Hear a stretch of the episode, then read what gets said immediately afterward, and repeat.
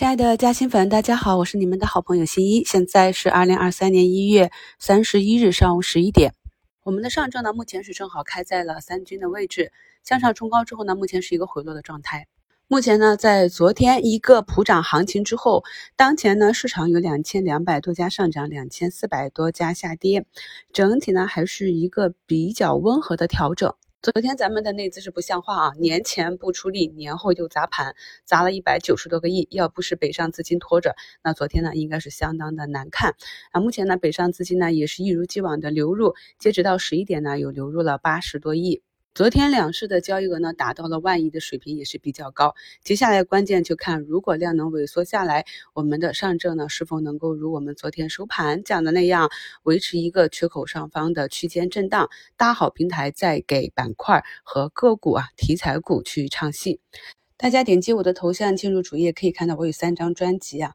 新入市的朋友和新关注我的朋友，去把股市基础知识。股市入门到精通听一遍啊！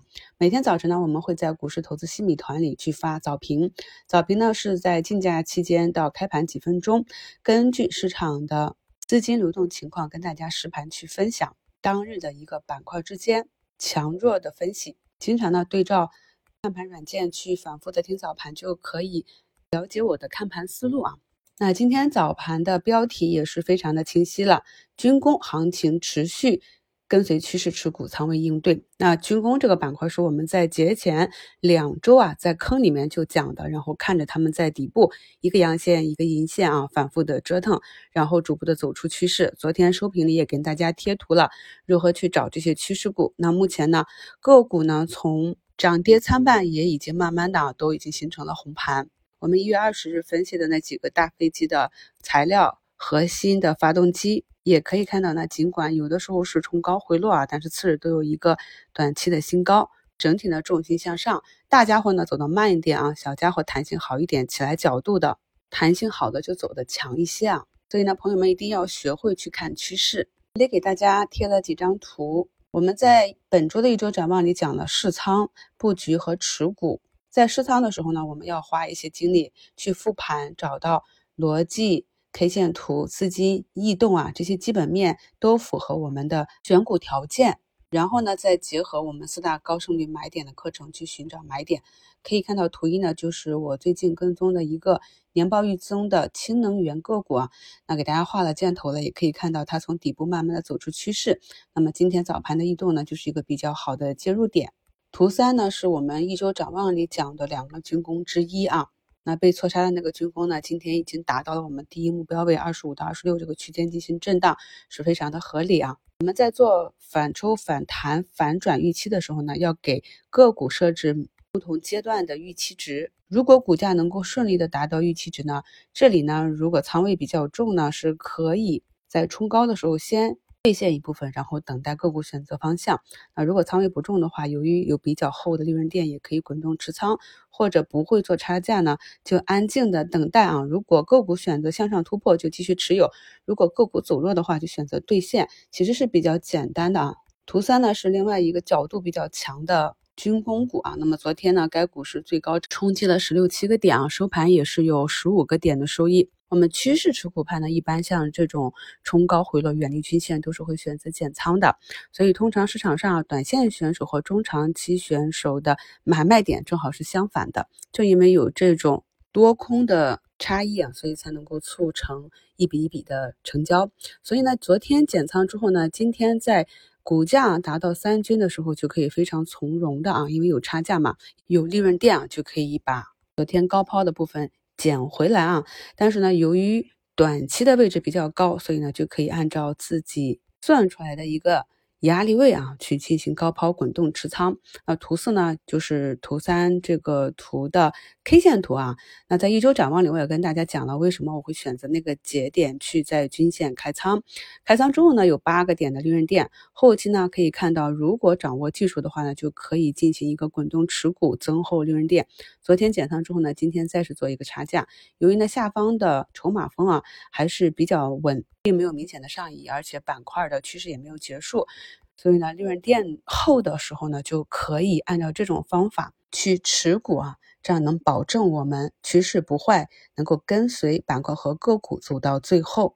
今年呢，这种图形也是比较多啊。前期刚走过一个财富趋势啊，从八十到一百六。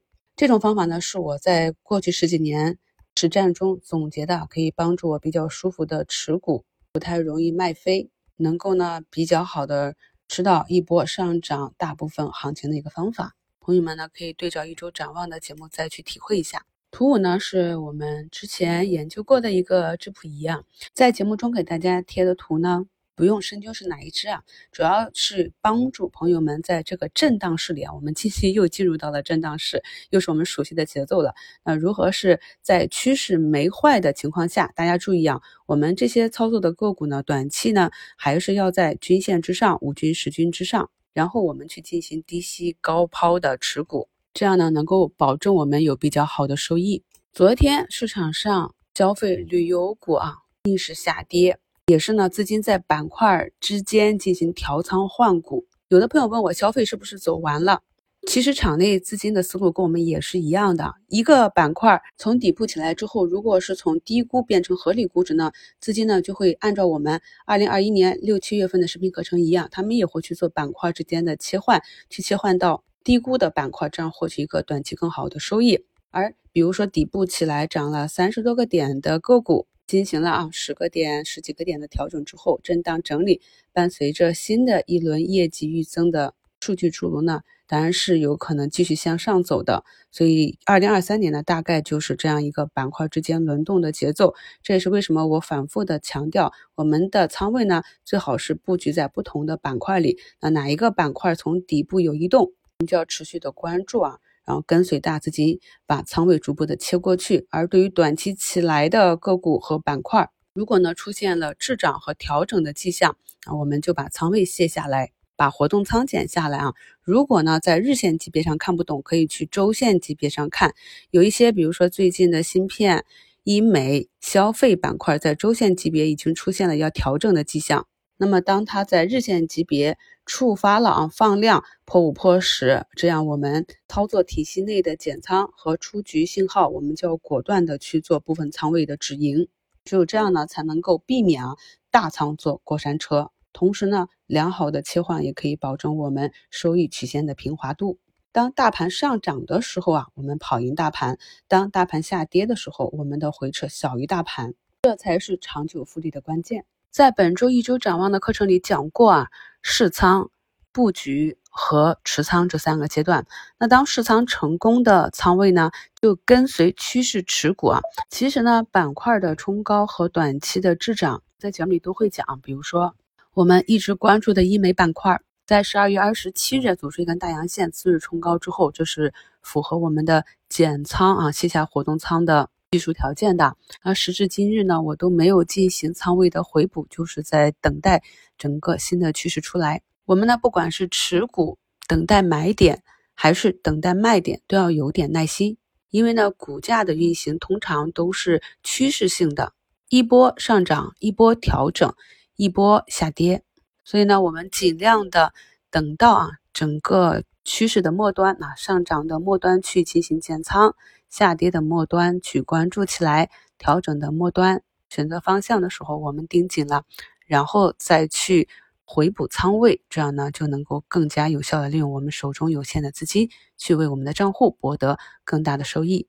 受假期啊，美国、荷兰、日本光刻机事件呢，昨天呢其实很多芯片股是高开低走的，从图形上也可以看出啊，维尔、兆易昨天呢都走出了一个阴线啊，那昨天突破的卓胜微呢，目前也是。跟随板块下跌，昨天港股那边啊，腾讯控股呢也是在出现无数个向上跳空的缺口之后，昨天是首次出现了放量下跌的阴线，这些呢都是整个板块走弱的一个迹象，要引起我们的重视。所以呢，我们看好的板块它不可能天天涨、时时涨啊，机会是跌出来的。所以一旦板块走弱，我们就要把仓位减下来，这样呢才能做好防守。然后呢，按照我们课程中讲的，整体呢出现了止跌的迹象，出现了资金攻击的迹象，我们再把仓位加回来即可。二零二三呢，基本上就是这样一个节奏。仓位回补补仓的正确方法呢，也给大家贴到节目简介中。我们有中远期的目标，短期又有纪律，就能够更好的应对市场的波动。祝大家交易顺利，我们下午收评再聊。